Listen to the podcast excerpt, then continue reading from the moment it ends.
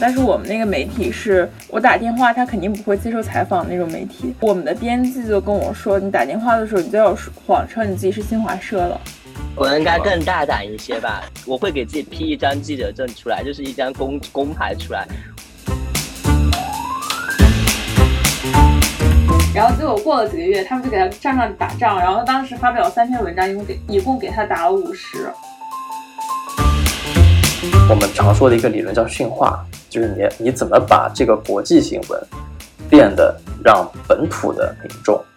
更能够接近、更能够理解、更能够接受，这个就是我们所说文化接近性的东西。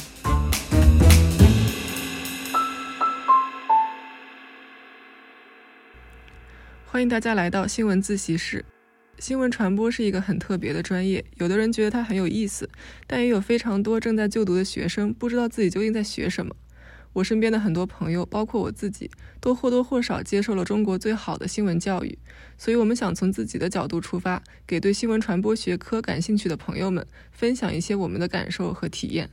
第一期我们想讨论的问题是什么是新闻传播学生的不可替代性？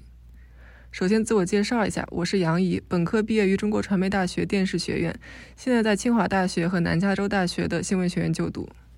Hello，大家好，我是杜萌，我本科就读于中国传媒大学新闻学院，然后我即将去哥伦比亚大学新闻学院就读。大家好，我是陆红磊，毕业于清华大学新闻与传播学院，现在在美国南加州大学 Annenberg 新闻学院做博士后工作。Hello，大家好，我叫李玉普。然后呢，我现在是在香港大学念新闻的 Master。我本科是在中国传媒大学念的，呃，广播电视编导。之前的话，有在很多的一些呃外媒实习和全职工作过。然后未来的话，也打算继续在新闻行业从事一段时间的工作。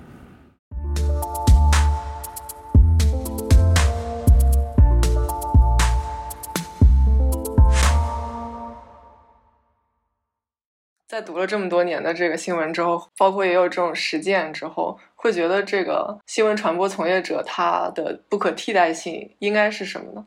我可以先来呃讲一讲，随便讲一下，然后大家可以补充一下。因为我其实觉得这个问题，就是从我个人的角度来说的话，我觉得嗯，我觉得新闻是有不可替代性的，新闻从业者也是有不可替代性的，但是我不知道新闻专业的学生他到底有没有不可替代性。因为从我的嗯工作经历，或者是现在的实习经历、学习经历，还有我所接触到的呃新闻行业的从业者来说，我感觉嗯，并不是所有的人，呃，他都是一个嗯科班出身这样的一个背景出来的，但是呢，他们也同样在这个行业做得很好，甚至比嗯一些可能他本科、研究生是念新闻的人也做得更好。我觉得，呃，这有很多的原因去导致，就是我觉得其中一个原因，就是因为，嗯，他们的知识，他们对某一方面的知识的不可替代性。因为其实，呃，现在我感觉我们大家看新闻都更喜欢去看一些，嗯，自己特别感兴趣的某一个话题，或者是说某一个领域的新闻。就像，呃，我现在每天早上起来的话，我会先去。可能我会先去看股市的新闻啊，那你觉得股市它不可替代吗？它当然不可替代。那既然股市不可替代，大家都要去股民，天天就是都要去投资，或者是想要去赚钱，然后他们就需要去接受信息。所以，既然这个市场是不可替代的，那为这个市场去提供信息的这些人，那就是这些写股票的记者，他可能就也也有他的不可替代性。嗯，对。但我觉得也是因为这样，所以才让我们本科学新学新闻学传播的人会觉得。你没有办法去跟他们去去竞争。嗯，其实我有很多类似的感受，就是比方说，嗯，当然和股市那种不太一样了。但是国内的记者的话，就算是民生记者、社会记者，他们也分成很多条线。比方说报道经济的记者，报道，比方说虎嗅报道消费的记者，然后再比方说像一些，比方说偶尔治愈丁香医生这种算是报道医疗的记者。然后像有一些条线，包括体育、医药这些，他们其实挣的都会比较多，就是比你单纯报的民生更多一些。但是他们其实更倾向于招那个有他们这个专业背景的学生，因为他们会对这些知识更加了解。然后所以他们报道起来会比较容易。然后这个时候你其实就会觉得，嗯，你的专业其实并没有给你很大的作用了。我们说，虽然是科班出身，当然也受了一些培训，但是因为他们其实并不倾向于科班出身的学生，导致现在做到领导地位的也没有什么科班出身的学生，导致他和你的很多想法都是不太一样的。比方说，我之前在某个地方实习的时候。当时就有一个，嗯，当时就是有一个汽车厂，然后他们有一个不合规的事情，然后应该是合法，但是就只是不合规。然后我就是要打电话去让他们接受采访，但是我们那个媒体是，我打电话他肯定不会接受采访那种媒体。然后我们的主编就跟我说，呃，我们的编辑就跟我说，你打电话的时候你就要谎称你自己是新华社了，这样他们就会愿意跟你聊，因为新华社在国内是一个。非常响当当的招牌，就是我觉得如果你是新华社的话，没有人不会接受你的采访。然后我马上我就说，我说我们新闻伦理上是不不可以这样的，就是暗访是你最后才可以使用的手段，而且你这要伪装你是另一个媒体的记者，这样是不行的。然后他就说，你要是想要做出新闻，就想要做出稿子来，你就先把你在学校里学到那一套伦理忘掉。但是。当然，我完全肯定，就是因为其实新闻伦理也就是一个西方舶来的产品嘛。我在就是写各大那个新闻笔试的时候，我也就是读了一些关于新闻伦理的西方的书。我发现很多根本就是在国内不可能做到的。比方说，其实国内的受访者他们是对于媒体很戒备的。然后，如果你要要求，只要不是就是特别严重的事情，他们都得实名制。然后包括甚至说出他们住在哪儿，这个都是不太现实。所以说，国内的国内的学术它伦理是一回事儿，国外的学术伦理是一回事儿。然后国内大家那个新闻执行的时候，伦理又是另外一回事儿。但是这这个就特别的。特别的，就是没模糊，没有一个没有一个边界，就是你根本就不知道这个伦理的边界到底在哪。这个边界就只决定于这个编辑或者这个主编、这个媒体他们自己认为做到这个程度就可以了，就只取决于这个。嗯，你说这个，我想起来我们本科的时候经常干这种事儿，因为我们那时候是 学生记者，you know，就是我们。出去说，我们只能说我是一个中国传媒大学学生，就没有人会理你的那种。然后我跟李普都做过这种事情。我我当时是我的我的这个组员，他是在实习，他他就挂着那个实习的牌子就去，他说我是，然后我要来拍你这个东西。然后李普是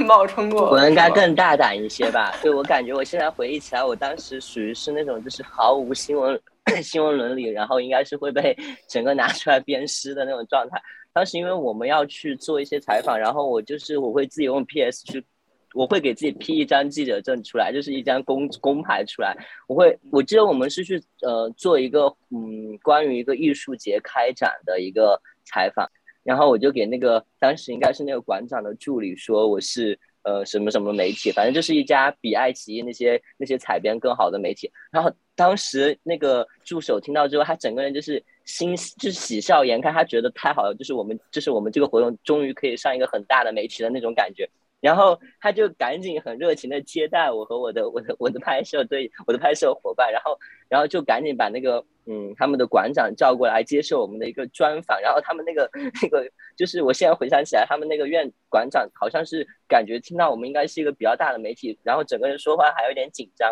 然后我就觉得很好笑。我也做过一阵学生记者。做的就是非常失望，之后我决定就是不做业界了，搞学术去了。这个呃，我觉得有有这么几点吧，我觉得是我能想到的。我觉得首先就是刚刚二位也提到的，就是一个是我觉得是平台赋予的一个呃身份的一个合法性，这个真的很重要。就你有没有这个证儿，能不能去进行一些合法的采访？这个我觉得是这个真正的新闻传播从业者哈，我们说的所说的记者。这个群体包含新闻编辑等等，这个群体和我们所谓的这些公民记者，就是没有记者证的这个记者，最大的一个区别就是他在很多场合他是有合法性的，而且某种程度上他是能获得信源更多的信赖，至少信信源会信任你这个你背后所在的这个平台，更多的就远胜于信信过你这个人个人，这是第一个。第二个，我觉得就是对。稀缺采访资源的这个掌控。呃，这个我觉得是目前我们很多平台媒体记者和一些这个个体户或者我们叫单干的这个新闻记者最大的一个区别。比方说像全国人大，包括像一些非常重要的一些会议，像亚运会啊、冬奥会啊之类的，呃，这个有平台加持的记者，他是能够借助平台的这个力量去获取到更加稀缺的这个访谈资源。那这个其实是相较于这个我们所说的一些快手、抖音，或者说是一些微博的一些新闻人、新新闻人之间的一个最大的区别。其实要拼专业性，或者说拼这个知识储备，我们平台的很多记者可能都干不过网上那些这个本身就已经有知知识积累的那些人。他们有的做出来的新闻，我我我有时候在看，真的很专业。但就是我觉得，这是刚刚我所提到的这一点，就是他们核心是采访不到那些非常关键的人物的，然后导致现在网上很多人在做新闻的时候，往往会加进自己的评论。以证明他这个是一个一个个人的产品，而不是一而不是一个非常严格或者严肃的新闻。呃，还有一个我觉得就是大家非常非常容易忽视的一点，我觉得就是政治性或者政治素质、政治判断这个东西。这个东西我觉得是在平台的记者经过长期的这个平台的训练，或者说是。呃，起码在跟编辑长期的这个交往的过程中，所会慢慢慢慢培养出来这样这样的一个一个一个一个嗅觉吧，相当于是，他能够敏锐的捕捉到什么信息是当下最关键的，或者说哪些东西是有红线的，不能不能逾越的。这个我觉得是，呃，其实也也也能说是这个体现这个记者他本身素质的一个方面。同样的，也是包括这个文化文化素质也非常重要。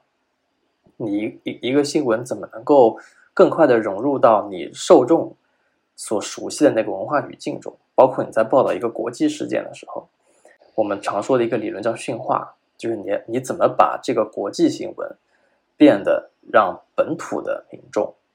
更能够接近、更能够理解、更能够接受？这个就是我们所说文化接近性的东西。以上这几个方面吧，我觉得一个是平台合法性，第二个是对于稀缺的这个。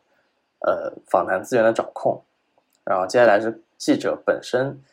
呃的一些素质，比方说政治素质、文化素质，这些都是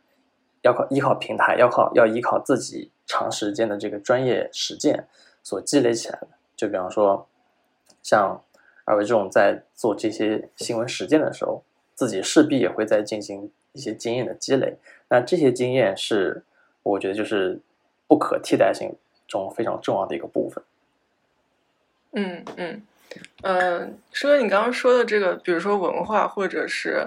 呃这种政治的这种素质，这也是我我本科的时候，确实是我在中传感觉是教给我一些的，因为我会其实还会蛮敏感的感觉到什么东西不可以说，或者是什么东西说了可能会有会很好之类的这种，但就也是我来了南加大之后，我会感觉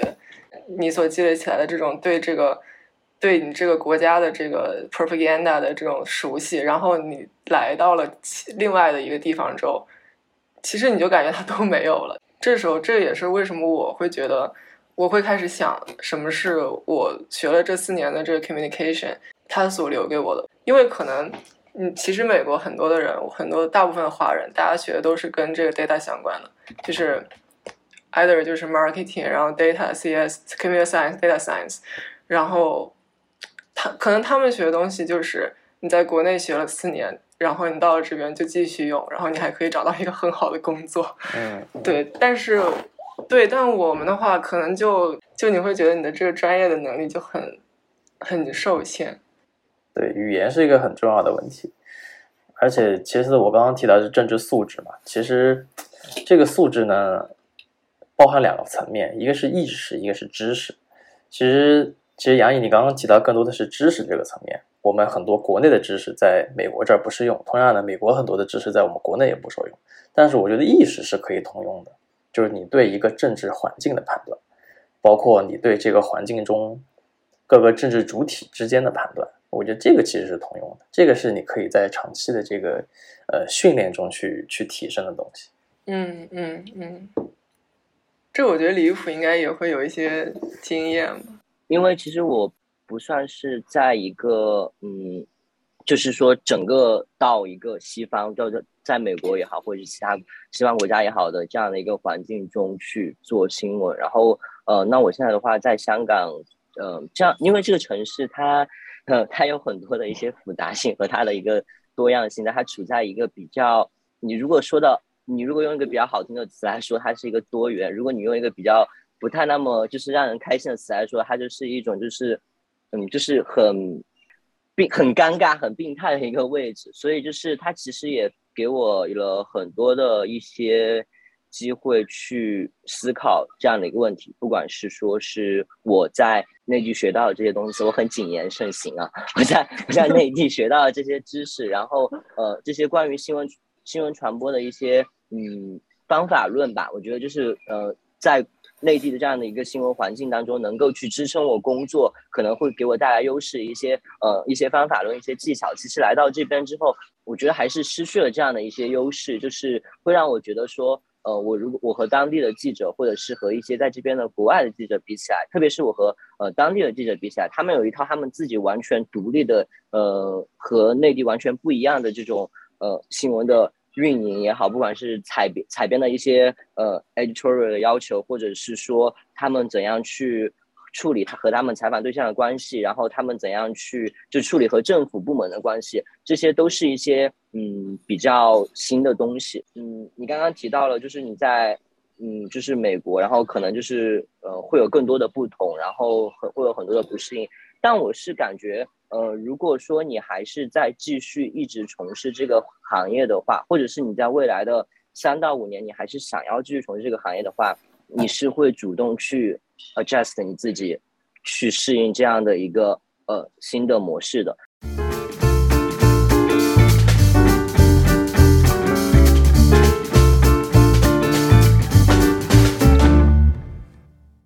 因为我现在还没有去美国读书，但是我即将去美国读书。然后我其实有有一些担忧，然后问了一些我在美国的朋友。嗯，主要担忧倒不是说语言上，或者是或者是挂科之类的，而是他们会提到一种很明显的现象，就是当然你到了之后，你肯定是更自由的，然后你的采访啊或者什么之类的，但是你会发现。当然，你对于中国的看待，就是我在美国，所以我不存在他那个香港的问题。就是你对中国的看待，都会有一种就是更全面的视角。但是这个时候，他就会发现，就会觉得他们对于中国的观看是一种冷漠的，就是就是事不关己似的。就是他觉得他去了美国之后，他身上会有一种沉重的烙印。就当他跟他的同学讲起我们这里发生了什么什么什么什么，然后他的美国同学就是说啊，那就是深表同情，然后就是啊，这个我们可以就是写一个报道，然后他就会觉得。怎么怎么说很难形容，就像我我是我很喜欢张爱玲，然后但张爱玲其实在国内的文学史地位并不是很高。后来有一天我偶然获悉她在国外的东亚研究的地位很高，我很高兴，觉得就是还是很识货的。但是当我真的看了他们对于张爱玲的东亚研究之后，我又觉得很不适，因为他们对于张爱玲的东亚研究并不是说觉得她写的特别好，呃，她的修辞啊或者什么之类的，而是觉得她在描写一种。呃，晚清的败落，一种封建王朝的衰落，然后他们是借此对于中国的有一种奇观化的观察。呃，我觉得好像国外的媒体对于中国好像也是有这种，虽然我不是一个小粉红，但是我仍然会觉得有点不适。然后他们对于中国的事物的观察也仍然是如此，而且在，而且也很难找工作，这也不重要，就是但但我会有一种这样的担忧。我觉得你这个体会，嗯，我特别明显。就是，嗯，第一是因为我其实，嗯，杨怡之前有提到，我之前的实习经历一直是在国外的媒体，所以我基本上不管我是在内地也好，还是在香港也好的时候，其实我一直接触到的新闻创作全部都是，你可以说它是全部都是，呃，西方对中国的报道，对。然后，嗯，就是我感觉我来，其实我在实真正实践当中的时候，我遇到的很多的记者，我感觉他们对中国，嗯。就是有的时候会有一种凝视，有的时候会有一种想象，或者或者是说就是习惯化的东西，他们会很喜欢，但是不会有那么严重。但是我没有想到，我来到这边读书之后，就是我的一些教授或者我的一些同学，因为我们班上其实是有美国同学的，然后就是我们在课堂上做一些讨论的时候，然后他们就会讲一些东西，我就想说啊，你们讲的不是五年前、四年前的中国吗？为什么你们就觉得还是那样？我现在记忆特别特别深的一件事情是说，是我的我的老师，我现现在的教授讲给我听的。他说他在刚去北京做报道的时候，然后呢，那应该是在二零呃一四年还是一五年，他刚去北京的时候，他就给华华盛顿就 Washington Post 写了一篇呃那种类似于特稿。你知道他写了什么吗？他写了为什么中国人不用洗碗机。然后当时他在班上讲出来这件事情的时候，大家就觉得，嗯，这东西它值得一条新闻嘛？就是中国人为什么不用洗碗机？为什么它值得在整个就这种这么大一个报纸上发一条新闻吗？就是呃，因为他对于他来说这是一个很陌生的东西，所以他觉得呃，这算是一条新闻。嗯，因为对于每个人来说。新闻都是不一样的，就是有的东西对于你来说是新的，有的东西对于我来说，我就觉得那可能是几年前的事情，就很很多年的事情，我不觉得它是新的。但是，嗯，同样就有一批人，他是跟写这个新闻，或者是说那个做那个记者一样，对于他们来说，那些东西都是新的人，所以他们就会去消费那样的一些东西。比方说，就前段时间因为防疫把狗给打死了，就是把人家的狗给打死了，就那我就大家都非常愤怒，就应该大家都很愤怒吧，就是就是非常生气。然后然后我当时就看到，当然也国外也有报道。然后我当时因为我自己也养宠物，我不仅生气，我还特别害怕，然后我还特别伤心，因为那个狗特别可爱。然后我就去看分享去看国外的报道，但是底下底下的人就是说。他们把狗打死了很正常，因为他们会吃狗肉。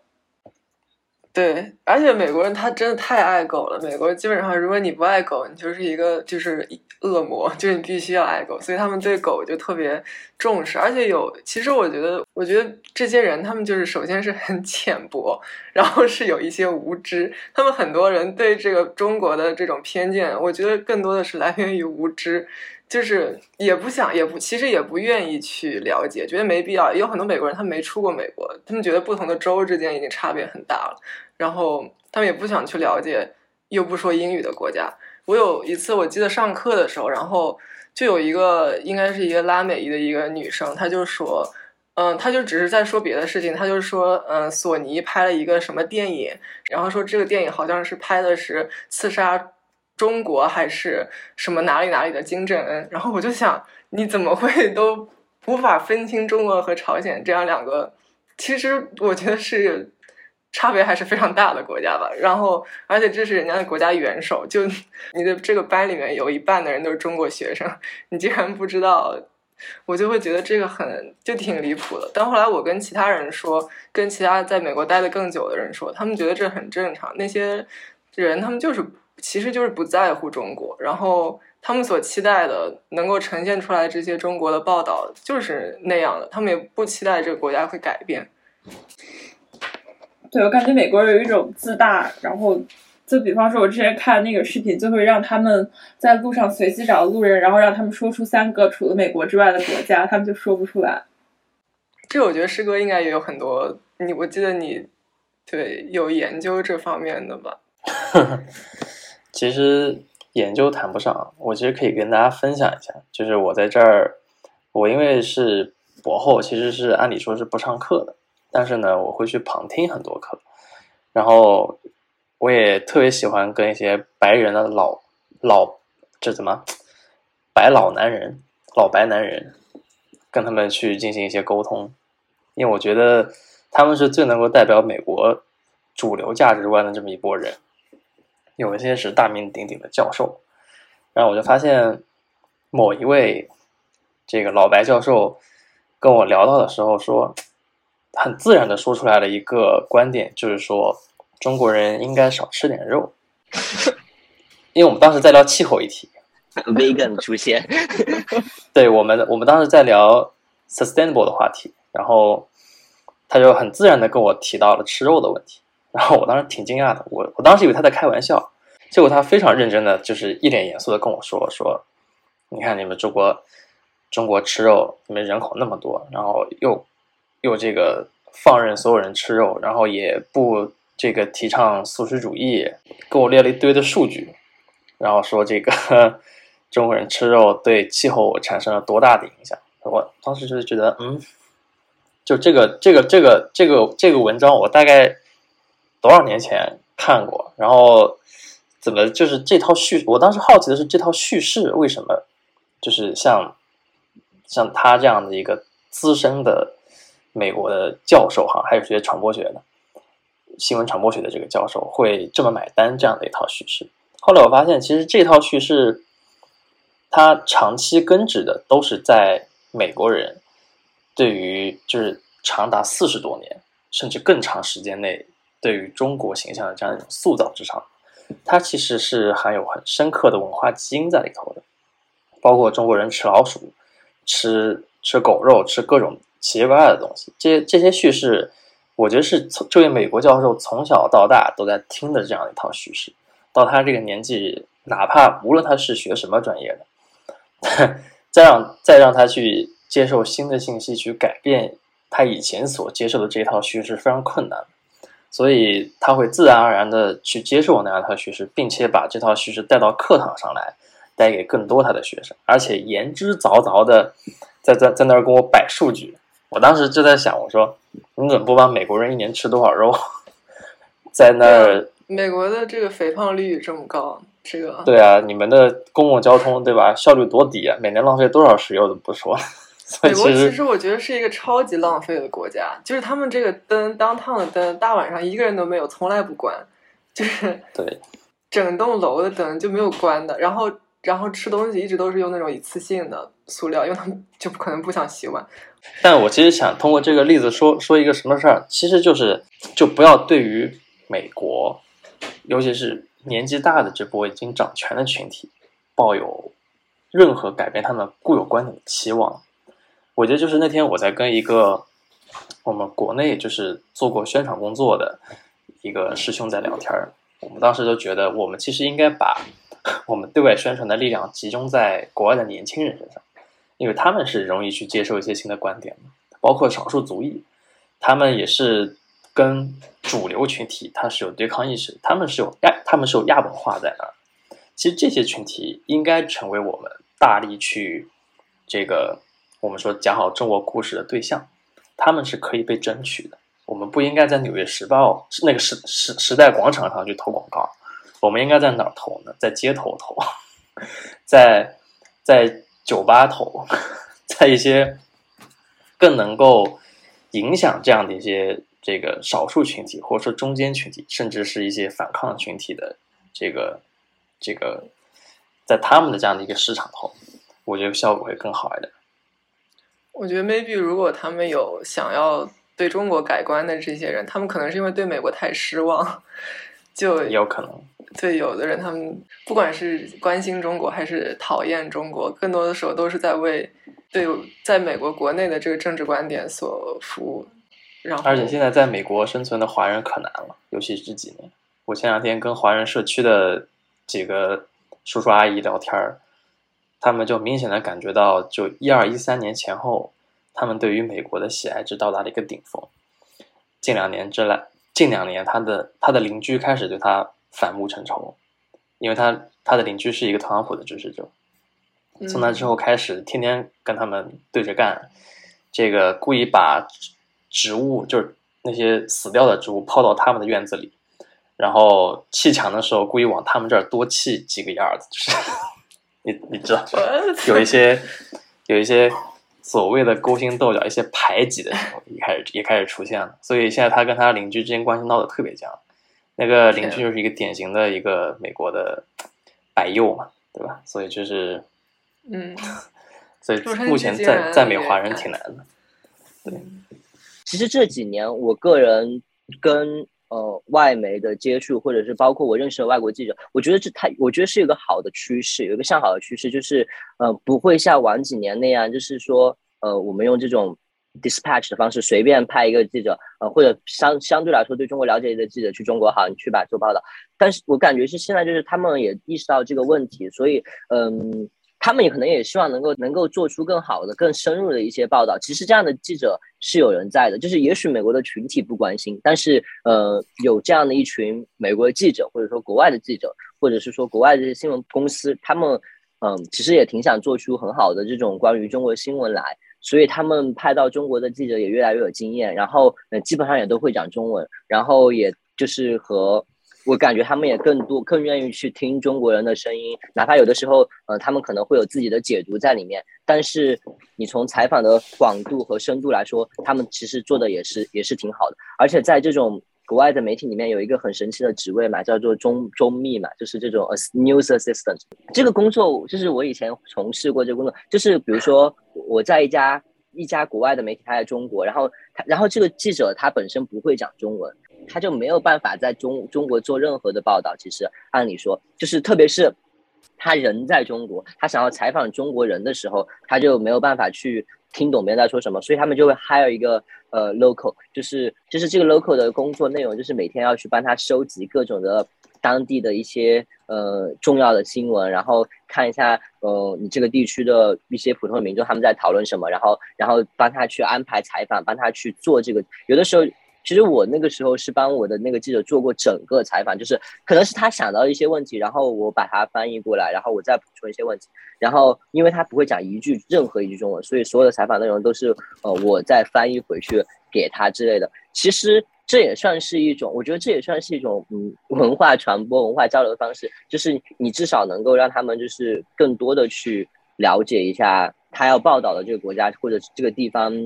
大家的生活。到底是一个什么样子了？所以我觉得其实是有这样的一个好的趋势，但是我只能说，嗯，因为各种原因，政治原因也好，或者意识形态的原因也好，或者这种这种 super power competition，就导致其实呃记者也处在一个很尴尬的位置。像刚刚呃师哥提到提到的那个华人和他的邻居，我觉得这些都是一些很好的一些侧写，就是到底是哪些人在这种国家与国家之间的竞争当中，其实是某种意义上成为一种受害者。我觉得很多的。中外记者本身也成为了这样的过程当中的一个受害者，就像呃，在二零年初的时候，那中美互相去遣返记者的时候，嗯，就有很多在中国报了很多很多年报道中国的外国记者被遣返走，然后在中国在美国待了很多年，中国记者被遣返回来。我觉得这样对于，就是首先，嗯，我不知道它会带来什么样的呃政治。利益或者说就是给双方的国家带来怎样的一种名誉还是怎样？我只是觉得就是一种在这个对外传播、对外沟通或者说互相去增进了解来说，我觉得是对新闻从业者的非常大的一个冲击，也是一种一种伤害。就是而且另一方面也不利于你这个国家真的很想要去传播好故事。那好啊，你现在把一些呃本来可能更了解你的这些。你这些国家的记者全部赶走，然后过段时间来了一批新的人，然后他们又会开始想象你，然后又会从中国人开始吃狗肉了，然后这样的这样的新闻开始开始写写起来，就是其实也是一件很糟糕的事情，对吧？嗯，是。其实我个人觉得这也是长期做新闻实践的一个。算是一个好处，就是你会，特别是你如果在中国，嗯，你做过新闻，然后你再到一个西方国家去做，去学新闻或者学传播，我觉得有个好处就是你可能会比起其他的人更能够，嗯，看清楚、看明白，就是不同的话语体系之间他们在如何的角逐，大家又是如何，就是都有自己的一些偏好或者是选择，所以就在面面对一些比较复杂的一些问题的时候，你可能就不会再像。呃，以前一样很很单纯的说出哦，我觉得，嗯，是哪谁在诋毁谁，是谁在攻击谁，这样简单的一个问题，你可能就会带入到更多你在两个不同国家和地区的生活体验和你的这种新闻创新闻实践的体验，然后再去理解这些事情，我觉得这样也是挺好的。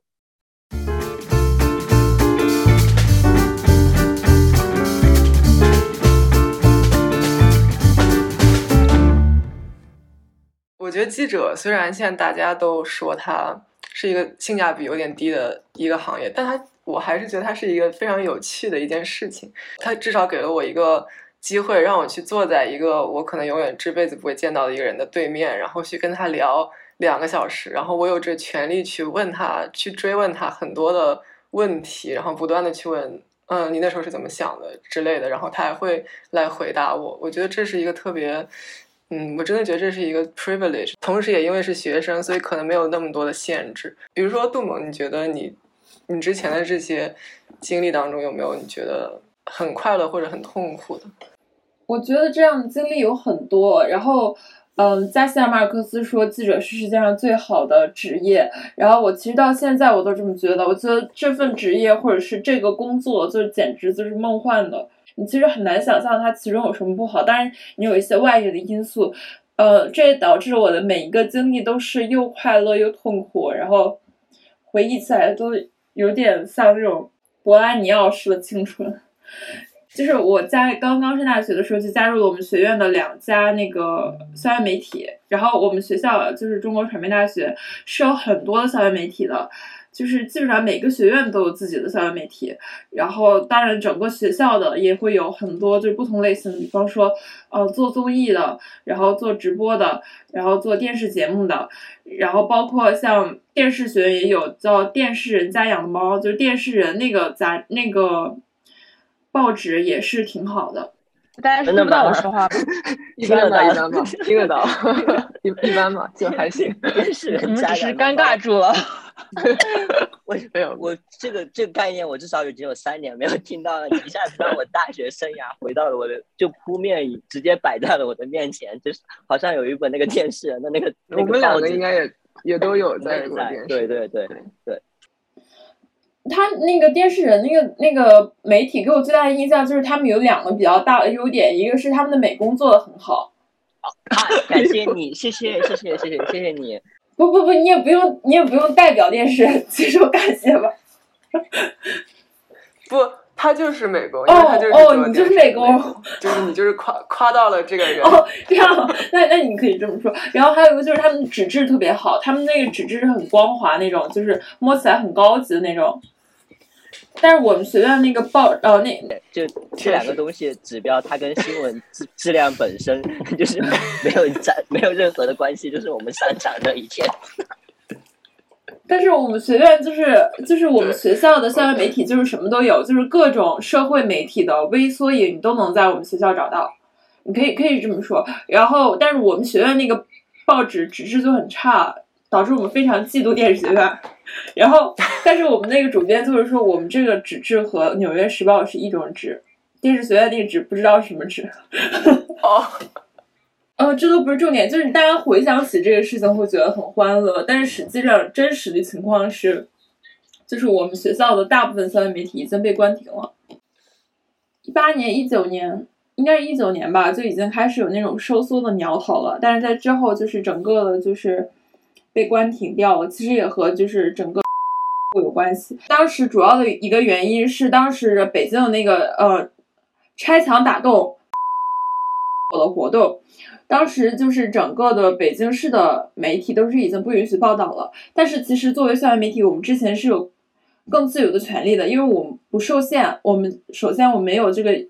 刊号我们不需要出版，然后其次我报道他，你又能把我怎么样呢？如果我是在一个媒体里，你可以把我开除，但是我是一个学生，你难道可以把我从我的学校开除吗？这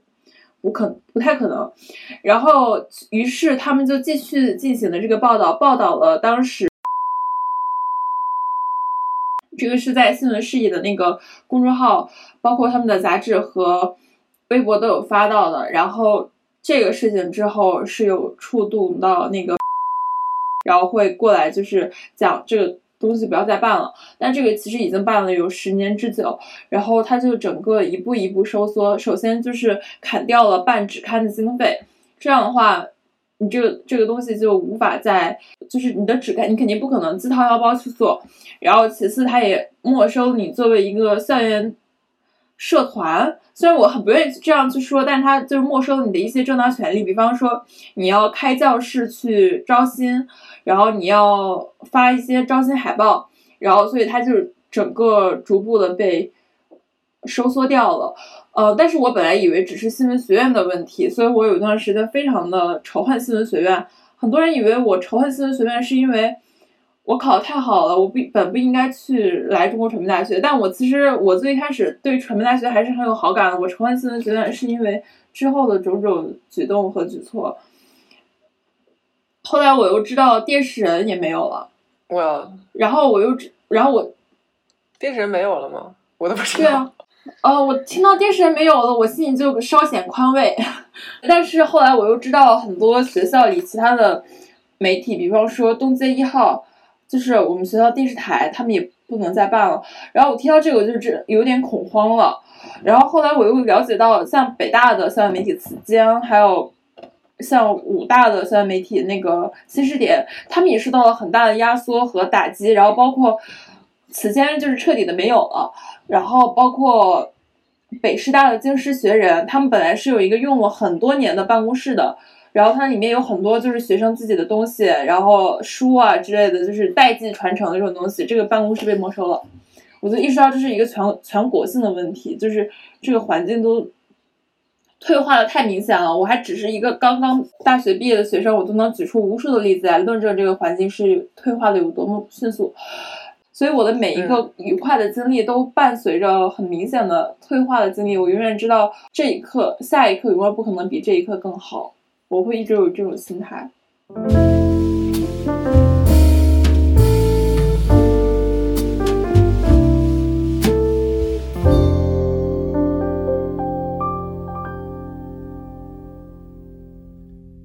我还观察到一个现象，就是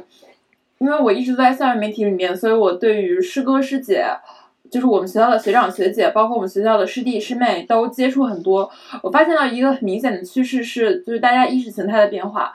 嗯，像我们这一级，包括我们之前的学生，他大家可嗯，就是为什么想要学新闻，可以分成两种。一种就是像我这样，我想要写作，然后但我就觉得写新闻也挺好的。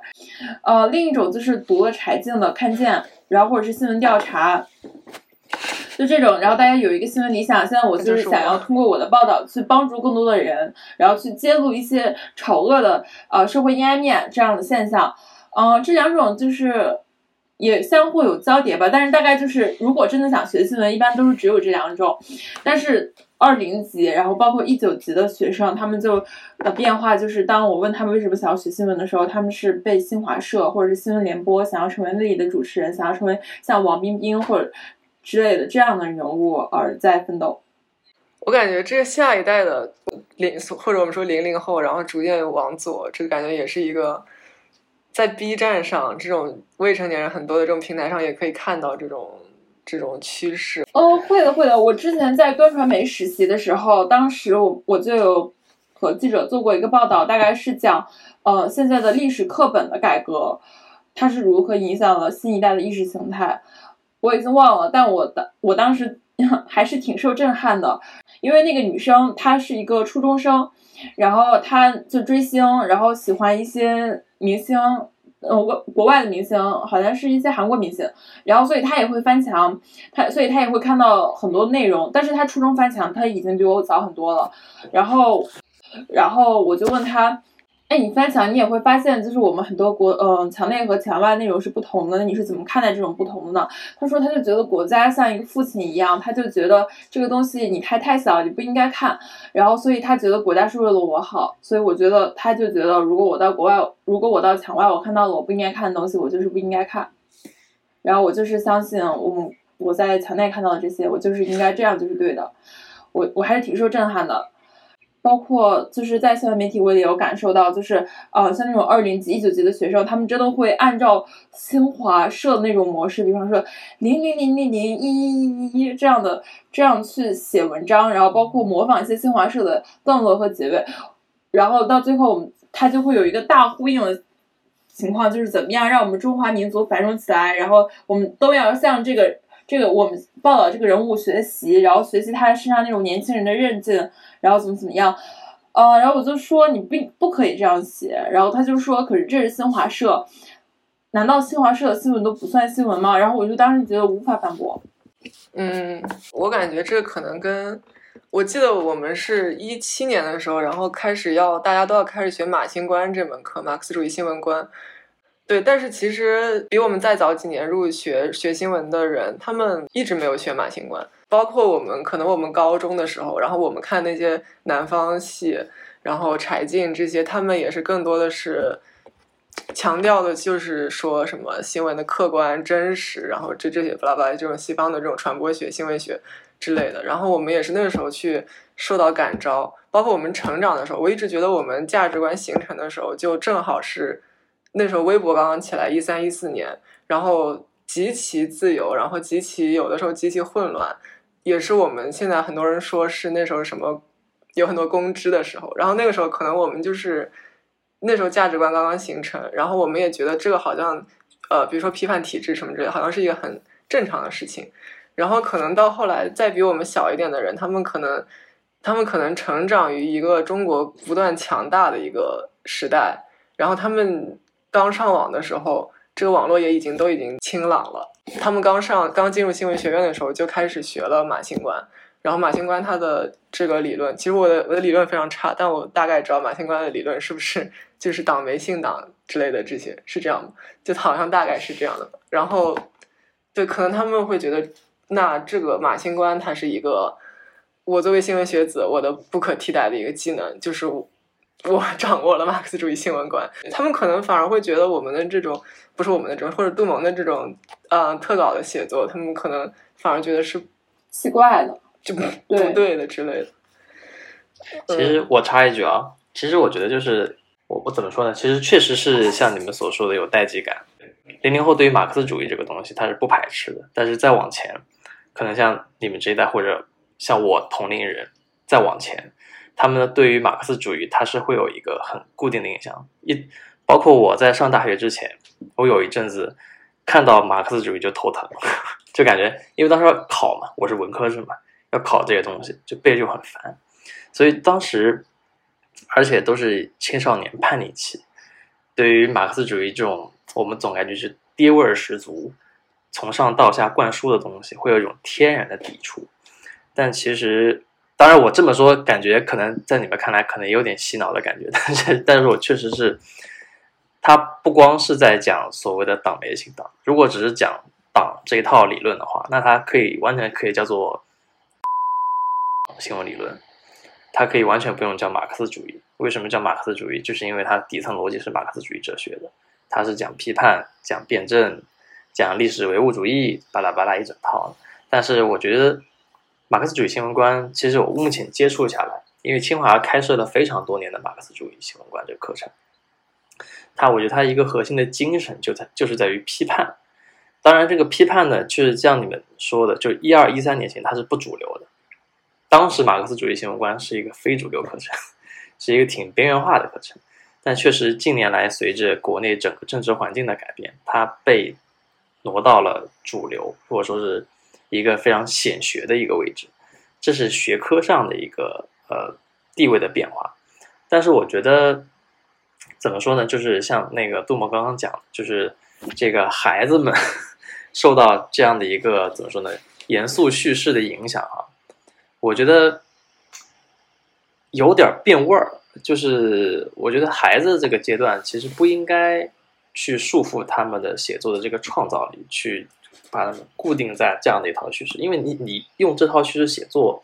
那批主流记者来做就可以了。孩子们需要的是创造力，对吧？需要的是这个一个正确的引导，就是能让他们去用自己的性格引领他们自己的写作。我写作不强啊，我只是谈一谈我对学的理解。我觉得应该由他们的性格去引领他们的写作，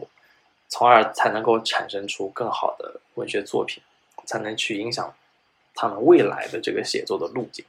所以，我我我我我没做过调查，我不知道这个孩子为什么会变成这个样子。可能是老师教的问题，也有可能是大环境，也有可能是父母家庭的影响等等。可能他父母也是这方面从业者，也说不定。但是，我觉得整体而言，我觉得就是，呃，在写作的这个范式上，这个没有必要束缚的太死。我觉得就是引导孩子要。热爱我们这个国家，热爱我们的民族，热爱我们的政党，这个是没问题的，这是一个基本立场问题。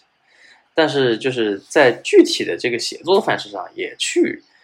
束缚的那么死，我觉得是，嗯，有点矫枉过正，或者说是过犹不及。对。那会不会其实我们没有人去束缚他，但是他们自己所认为的好的一种写作就是？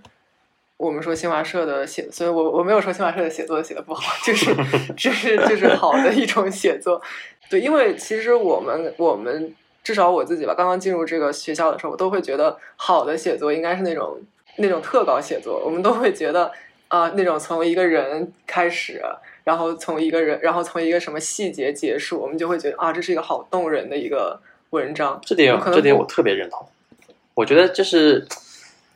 好的写作一定是能够打动人的，一定是以故事为核心，而不是以叙事为核心。叙事只是一个外壳，故事是它的灵魂。我觉得就是我不认为就是就是人民日报和这个新华社所用的这个类似近乎于公文似的这个这个文学载体是适合所有人阅读的，它不是特别适用于就是大众化的阅读，它其实更多的是有点像面向社会精英这个阶层，比方说所有的县委书记、县 县长这个层级的人，他们可能都会读，对吧？新闻联播可能也是嘛。对他们能读出不一样的东西。但其实，比方说像我、像我爸爸、像我爷爷，他们就可能读的就是参考消息，读的就是《环球时报》，就是这类怎么说呢？就是更加贴近平民，同时写作的这个风格上更加的简白易读的这样的一些读物。所以我觉得这些孩子就是杨一提这个问题非常好，就是是不是他们主动去接受这样的一种写作风格？这是我觉得就是，如果我从学术角度出发，我觉得这是一个非常值得学术研究的一个题，我觉得是一个非常好的一个选题。首先，我不太确定这个现象普不普遍，如果普遍的话，那这个题很有价值。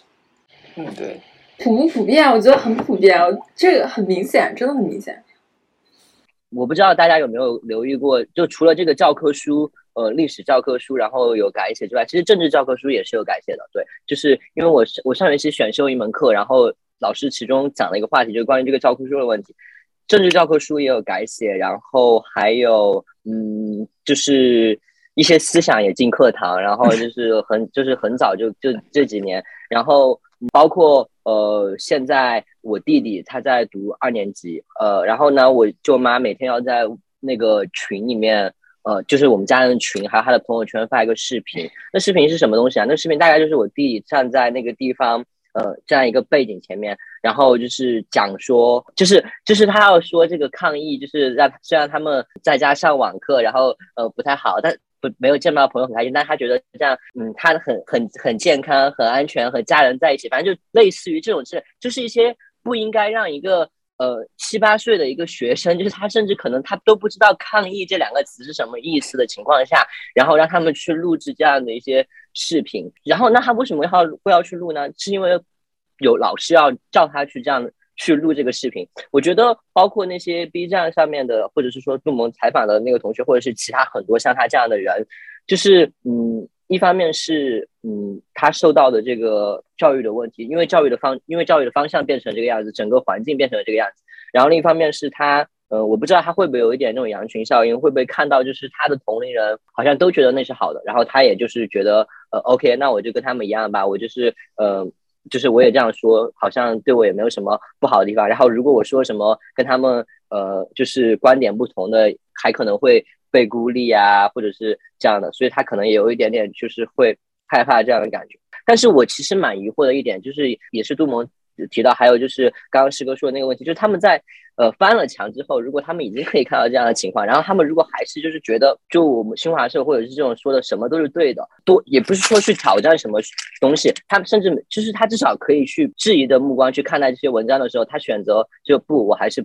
我还是相信那一套都是真的。那我觉得这真的是很值得研究，到底是为什么导致他们会一直这样认为。但其实我们自己看外媒的文章，我觉得也会有不适感吧。就你在，你肯定也不会说，我看了《纽约时报》的文章，然后我就相信了他的叙述。其实说实话，我每次看《纽约时报》，我就是，我只是会觉得他写的好厉害，就是他可以把一些不相干的东西混在一起，好像后面有一个很邪恶的一个大手，但是他又不把这个大手点出来，但是他又已经把那个影子画了出来，就是他就很厉害，但是我也不会买他的账，这种感觉。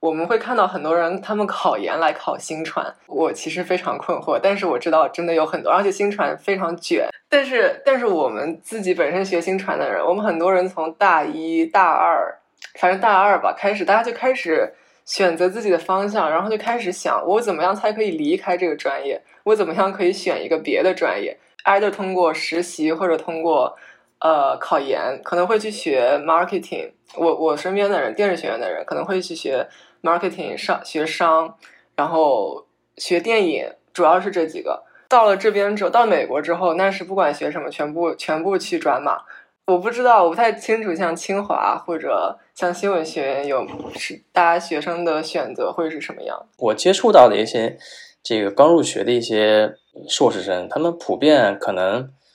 都会觉得学这个东西不一定将来一定要去做记者，嗯嗯，就业面还是有点广，对，所以起码比博士广，啥专业都能做，包括我同一个师门好多师弟师妹，这个毕业之后。这个也不说都去做记者，做记者的反而是比较少的那一部分人。嗯，你们有兴趣可以去看一下这个全国各大高校每年的毕业生的这个数据，有百分之多少是进入到新闻行业的？那这个也你的同挺有意思的学他们都是去做了什么呢？很多了，比方说那个去央企、国企，然后去大厂，是吧？美团呐、这些也有，然后还有去到这个地方政府去做选调，这个也有，嗯还有就是自主创业也有，也有去创业创啥呢？创业呢就很很丰富了，比方说有跟别的朋友一块去做的，也有自己去做一些，就是我也不太懂，就可能可能跟网网红孵化相关的一些东西，也有创业去开咖啡厅，一些做他那个咖啡厅呢是跟这个叫青年的这种创业孵化也是绑绑在一起的。哦，我感觉这还挺清华特色的。就一个是选调，然后还有一个就是他们，我感觉清华真的可以经常可以得到很多资源，就不管你这个学生要干平台嘛然后就以获得就是获得一些支持。所谓的名校光环生活。嗯，我记得杜萌，你之前经常发一些关于转码的这个一些东西，你当时是怎么想到？就是转码，你是真的有考虑过这件事情吗？我不是真的有考虑这件事，我真的有去做好吗？我甚至还申请了 NEU 的转码项目，但是到现在没有结果。你怎么申申的那个转码项目？你不需要给他提供一些材料 no 之类 no no no no，现在有一些就是美国有一些就是它不是特别著名的学校，它会就是给那种完全没有代码基础的人开设一个转码项目。然后像东北大学这个转码项目就是全美就业率最高的转码项目，工资真的非常高。我当时真的是我我有一个朋友在哥大新闻数据新闻专业读完了之后，在三藩找到的工作。就一个月两千八百刀，也哦好像也可以生活。它是一个 full time 吗？对啊，我就觉得好像也可以生活，但是也非常困难。呃，但是转码的话，你可能一个月就有八九千刀，就是实习，就是这个价格。就是我就说那个我要申请那个项目的那个同学的实习工资，为什么新传考研这么卷？我真的不明白。而且我觉得现在考中国传媒大学研究生比考他的本科生还要困难，就是非常玄学，而且你我有看到这种说法。你得有那种，就是你你得有各种资料，然后你得证明你自己在这个上面学术或者是实践上面你都有丰富的经历，然后你的本科学校也不能太差，然后因为他会很看这个，然后我就想，如果这个人就已经到这种程度，他何必考你这个中国传媒大学研究生？他为什么不直接就业呢？他真的差你这个学历吗？然后我反正非常困惑，然后但是我觉得新传，首先我发现就是新传这个专业是非常入世的，就是你可以转到你任何。想转的行业都比较容易，就是比方说你想转到其他的行业，那他每一个公司基本上都会需要一个宣传部门，然后他们去做 PR 做公关，这个做公关是做记者做到三十岁，然后你去转公关，就基本上可以年薪百万，这个是就是一个比较稳妥的道路。但是你也可以直接去做公关，但是就是会很累。然后我有认识一个记者，他就是去做公关，然后真的是年薪绝对是百万以上。而且绝对不止这个数，但是他在美团，他就非常辛苦。我晚上十点的时候等他吃饭，他都就出不来。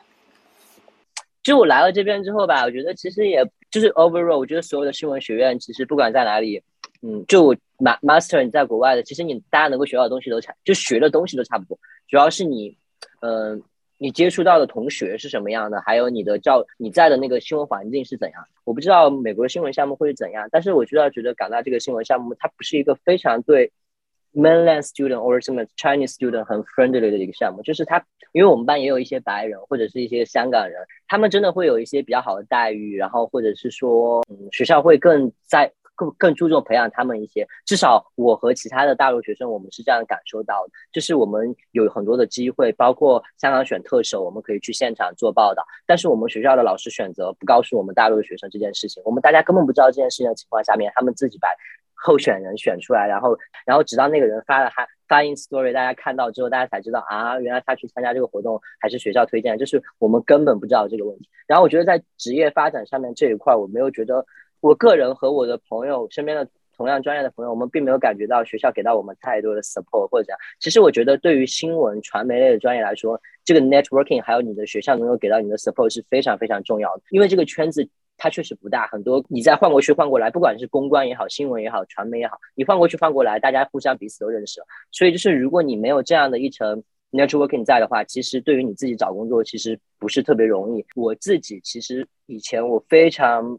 就是属于是很 aggressive 的去 approach 这些记者或者是这种机会。我的每一份实习，还有我的每一份此前的工作，全部都是。呃，我通过这种 networking 方式，然后去找到的，就是这是比较神奇的一点，就是我没有，我没有参加过，我没有参加过任何的招聘。但是说实话，杜萌，我真的很佩服你。然后我，因为我也看过你，我也看过你写的东西，就是在你明年的这个时候，因为哥大也差不多这个时候，很多朋友也都毕业了，就大家也也都会找工作，就是留美找新闻的工作，其实也挺困难的。我觉得，呃，就是你坚持去写。我我的老师，我现在的一个老师是一个我特别我在我在港大最喜欢的一个教授，是一个女，她是一个中国人。然后呢，她是九九年去伯克利读了新闻，然后呢回到了香港做了十多年的记者，现在在港大做做一个讲师。他之前跟我们说，对那个女生说，他说男人对你来说只是一个副产品，当你就是把这关专注于你自己的新闻事业以后，就是你就会觉得那些东西都一切不再重要。他想要表达意思大概可能就是说，让我们一直去坚持我们自己喜欢、真正就是愿意写的东西，就是不要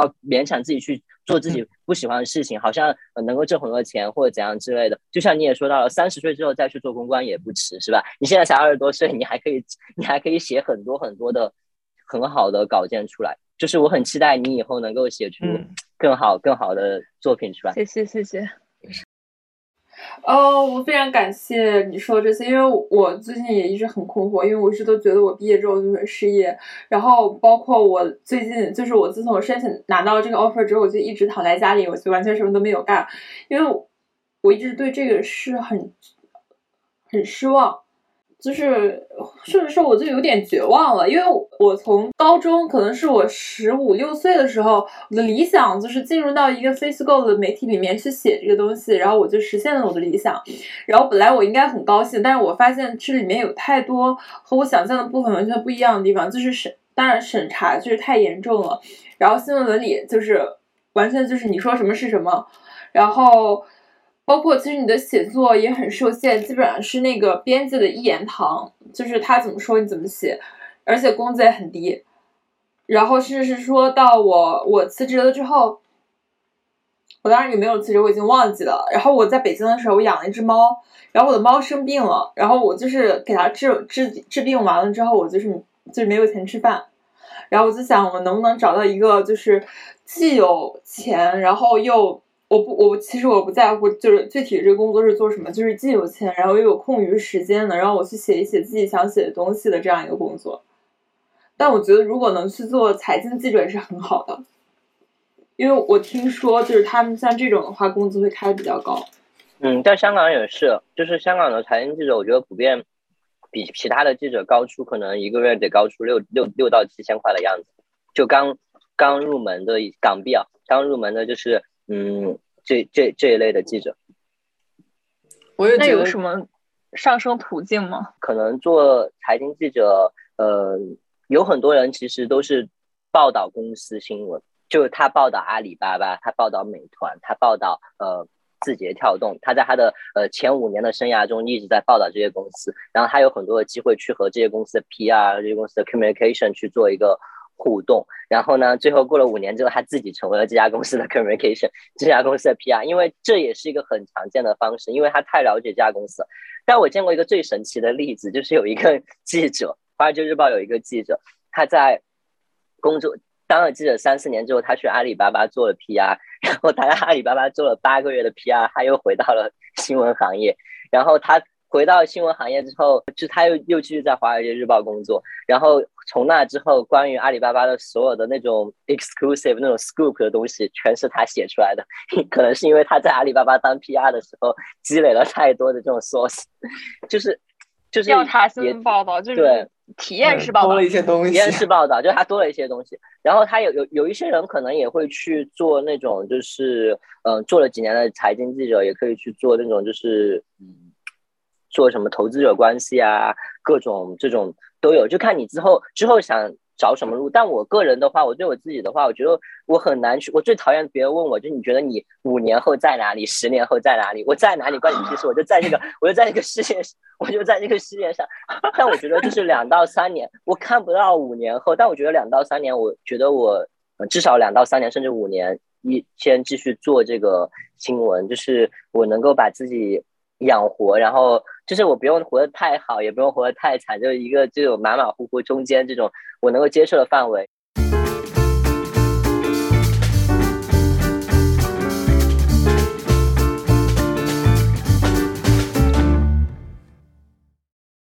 哦，还有一个就是我特别特别想分享给学新闻的一些同学的，就是就是你在你的职业初期遇到一个好的编辑，对于你的职业发展。的作用重要性可以，我觉得可以说是百分之七十或者百分之八十，甚至更多。如果你遇到了一个非常不好的编辑，你可能就完啦，这大事不妙啦，宝贝。因为这是一个好的编辑，他会在你就是一条新闻，你能不能做，你到底能够做出什么结果来，就是呃，或者是说你。做不出什么东西来，他会很早就一早就告诉你，然后在从始至终一直推，一直推动你，给你一些很好的修改意见。我现在在做我的毕业作品，我的编辑就是我的我的这个教授，他就会在我就是异想天开，或者是我觉得我可以做到拿到什么样的资料，拿到什么样的信源，采访到什么样的人的时候，他会一开始就告诉我。他会根根据他的经验和他对这个东西的判断，就去告诉我这个东西你绝对拿不到，然后你不要，你赶紧换个方向，你不要在这个上面浪费时间。然后我一开始不相信，后来就是过了大概两三个星期之后，我就相信了，就是他一开始就说的是对的，而且就是他会给你的文章很好的建议，很好的这种就是修改，而不是只是去改你的这种语法或者怎样的，他真的会对你的文章的结构进行嗯调整。对，我觉得你说的这特别有道理。然后，如果说你在实习的时候，你觉得这个编辑不对劲，就是你和他磨合了一个月、两个月、三个月，你都无法磨合成功，你就不要怀疑是自己的问题，你只是一张白纸，你怎么可能会有问题呢？就是这个人的问题，你就马上跑，不要犹豫，不要想到我我现在沉没成本，我现在这待了三个月，我一篇稿子都没有做出来，我是不是应该在这继续待下去，就直到。待到我有稿子出来为止，我再走，这样才不亏本。就是你现在走，你就是最不亏本。你现在走，你多待一天，你都是亏本。你现在就马上走，你就知道是这个人的问题，不是你的问题，真的。对，而且你要带着你的稿子一起跑路，因为我觉得对于学新闻、学从事新闻行业的人来说，就是自己的作品，就是版权意识，我觉得需要非常非常的高。我之前看到你的那个。你发朋友圈，杜萌发你发朋友圈那个，你那个那个抓那个抓嘛也是，我觉得就是我真的是觉得，特别是对于刚毕业的毕业记者来说，呃，因为你没有什么经验，然后呢，你在这个行业里面可能没有太多的人脉，然后他们觉得你是新人，然后一些呃一些这种老，这些这些以为自己很厉害的人，他们就会来。他们会偷你的东西，你知道吗？他们会抢你的稿子，洗你的稿子。我这非常严重，因为中国的很多记者还没有版权意识的，他们就是一些洗稿精，然后他们没有任何的这种呃观观念在这个里面，然后他们对于自己就是这种这种知识产权的意识特别的薄弱。但是我觉得，呃，一个新的记者，如果你没，如果你没有办法很好的保护你自己的作品。如果你找了一家公司，它不能够保护你的作品，这对于你之后的发展会有非常大的影响。所以你你那个事儿现在怎么样？还有那，就 后来没有什么事了。这事最让我生气的，其实我后来已经不生气了。我我就是放过他了。为什么？因为首先我我也就是最后到了这个公司去工作，然后我也写出了一个很好的作品。然后到后面，他们都会说，你既然都已经这样了，你为什么还要去追究他？呃，都不是说我过得特别好，就是他们就觉得你其实并没有损失什么。然后我那个前男友，他那个他把这个东西拿走了之后，他自己做之后，那个受访者就是就不理他了，然后就完全不接受他的采访了，最后没有做出来。当然他也出差了很久，但是最后还是没有做出来。我唯一生气的地方就在于，如果是我做的话，可能会做出来，因为他。因为当时他爸爸不接受任何人的采访，只接受我的采访。到最后就是这个事情，这个真相没有出来，就是他儿子为什么死了，为什么跳楼了，就是这个故事能够挖掘到这个地步，就是完全没有，就没有这样一篇文章。就世界上，因为因为他的这个自私自利，让世界上凭空少了一篇好文章，我觉得他罪该万死。你觉得那时候为什么你可以做到，就是让对让采访对象只愿意跟你聊天，然后或者你为什么？不，这个很神奇，就是当时这个是这个故事是这样的，就是一个完美的儿子，就是他爸爸是一个著名的育儿博主，然后也很有声誉，然后甚至有有上百个信徒在他们那个育儿妈妈圈里面。他儿子也是一个很好的儿子，就是本科就申请到了美国的名校，然后在他的高中也是经常会上那种校庆头版那种人物。然后他儿子去读了大一就跳跳楼自杀了。我当时想要采访他，可是我。我私信他的微博呀，那个视频平台根本他就不理我。然后其他记者也是这样。然后我那天忽然我就想到他的微信号会不会是那个谁谁的爹，就这样的一个缩写。然后我就试了一下，结果真的是，然后就加到了他的私人微信。然后他也不不来不愿意太跟我聊。可是后来他知道他知道我和他儿子是同年同月同日生，他就愿意跟我聊了。真的是因为他觉得我和他有缘分，所以他才愿意跟我聊的。但是他要把我那个选题抢走的话，这个就是完全不同的。就是因为我这个就是独家的，可以这么说，就是他愿真的是只愿意跟我聊，然后他就是拿走之后，那个人就不愿意跟他聊了。其实我一直也有一个问题，就是做这种非虚构，尤其是这种比较就比较痛苦的选题吧。因为我之前本科的时候拍纪录片，然后我就经常会觉得。就比如说你遇到这样一件事情，然后你你过去你去跟这个受失去孩子的这个父亲沟通，有的时候我会觉得有点残忍。对我我真的会觉得我没有办法跨过这这个障碍。一开始的时候我觉得挺好的，然后但是后来后来可能有的时候我会觉得我写出来的东西或者我拍出来的东西，我无不可避免的就我会歪曲它的这个事实，我没有办法控制自己，我就是必将用他的这个痛苦来。铸成我自己的作品，然后我必将利用他的这个痛苦。我会觉得这是对我来说有一个有点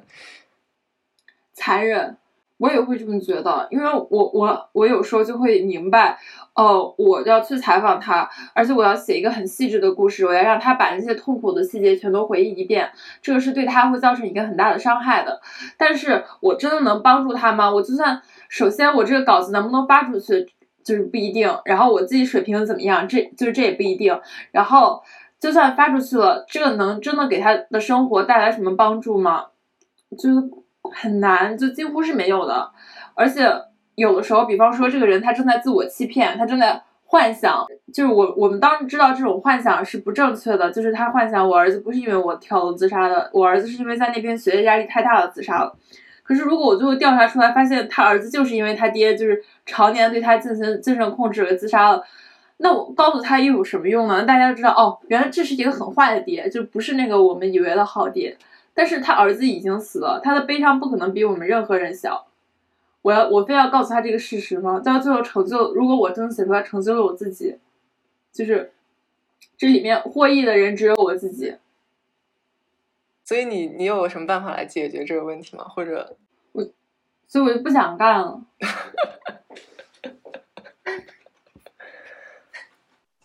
我觉得做太久的这种，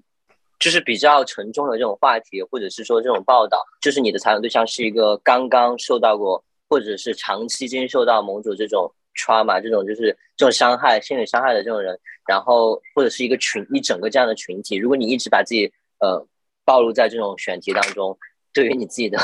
其实记者的身心健康是很需要维护的。就是我觉得，就记者本这个行业本身的这个心理健康和身体健康，其实也是非常需要去关注的问题。有有研究在，有学者在关注这些问题。我也知道，就是大家这个社就是记者这个群体里面也在讨论这个问题。其实很多，我觉得有很多记者因为这样原因，因为自己没办法去很好的处理。其实就包括处理自己和采访对象的关系，这种这种这种关系，包括去处理和编辑的关系，去处理和整你自己所代表的这家媒体的关系和读者的关系，就是他没有办法再继续写下去。其实最后最后他可能还是要处理他自己和他自己心理上面那些问题的关系。就是如果我没有办法说服我自己去写这个东西，如果我觉得呃我写出来的这个东西就是我自己都没办法相信，然后我自己知道就是呃他会伤害到一部分的人，然后他会就是。呃，给其他人再带来第二次的伤害或者怎样，就是我可能就不愿意再去写这个东西，不想再继续下去。因为我我现在同班有一个同学，嗯，他在端实习，然后呢，呃，他。他也他在端实习很久，他也很厉害。然后他写了很多跟女权有关的这种新闻。然后，呃，他也采访了很多的这种就是嗯少数群体的经历，包括他最近好像在做一个推特上面的那个药鸟，我不知道你们有没有听过，就是那些去买那种就是嗯那种马弗龙，就是对对那种药的一些呃男生，然后让自己更有女性化。哦，我有刷到过他们，是的，是的。然后他就在做这样的一篇文章，然后这是一个很重要的议题，然后这也是一个。很重要的一个大家需要去关注的东西。他采访完之后，他有的时候也会觉得说很无奈，然后他去问那些呃他的采访对象，就是你们就是如果没有药，或者是说你们觉得你们怎样去看待自己的这样一种生活？他采访对象就会告诉他们说，就是哦我们无所谓啊，就是反正也没有人在意，然后嗯就是有的时候我们会觉得自己就是被一些人。玩弄啊，就是就是之类的，这些其实是很，我觉得是一个很 powerful 的一些 quote，放到读者面前，大家会觉得很惊讶，然后大家甚至会很同情或者怎样之类的。可是如果真的把它都全部 publish 出来了，呃，如果这些采访对象他再看到了，会不会让他们觉得就是，呃，好像这个社会对他们来说，对于他们只是一种就是我们只是同情你们，我们不觉得你们有什么价值或者意义的那种感觉。所以他其实也一直在。嗯，思考这种问题其实也蛮难处理的。我觉得，特别是对于做嗯社会新闻，然后这种比较嗯敏感一些的这种呃议题，其实它也不是敏感，只是在中国比较敏感，可能会挑战到很多的这种伦理问题，或者是大家比较既定的这种观念的问题的时候，我觉得那个对于那个记者来说是一件非常大的心理挑战，需要他有很多的精神支持。包括这些知识可以来自于很多，就可以来自于你的朋友，来自于你的老师，来自于你的你的同事，你然后你的家人。如果你在一直坚持做这个行业，特别是你在一直做这样的报道，你需要很多很多的心理支持。我觉得你只要沟通，然后就是处理好自己的心理建构，你你还是能够写出很好的那样的文章。因为我们老师之前跟我们讲过一句话，他说了一句话，他说，嗯，因为大家其实一直在讨论这种真实性。呃这种就是客观性这种问题上面，但他当时说了一句话，他说他觉得 objectivity is just a method，就是他觉得客观只是一种方式，就你可以用一种很客观的方式去完成你的所有的采写，不是说你最后呈现出来的东西它一定是最客观、最客观的东西，但是你在你的整个采编、你的新闻实践过程中，你是秉持着一种客观的这种方式、这种态度去完成采写。就我相信，你如果去采访这位父亲。如果你是以一种很客观的方式去完成了整个的采写，最后你就是呈现出来，就是你就是你采访到的，不是说当然可能有一些联你自己的一些联系，但它不是一种你的想象，就是是一种客观的方式呈现。我觉得哪怕就是最后可能会伤害到一部分人，但是它它也会是一篇很成功也很很重要很重要的一篇一篇文章。对，我我觉得你说的很对，但是最后就因为就是有些人的自私自利，就是是这样，就是少了这样一篇文章。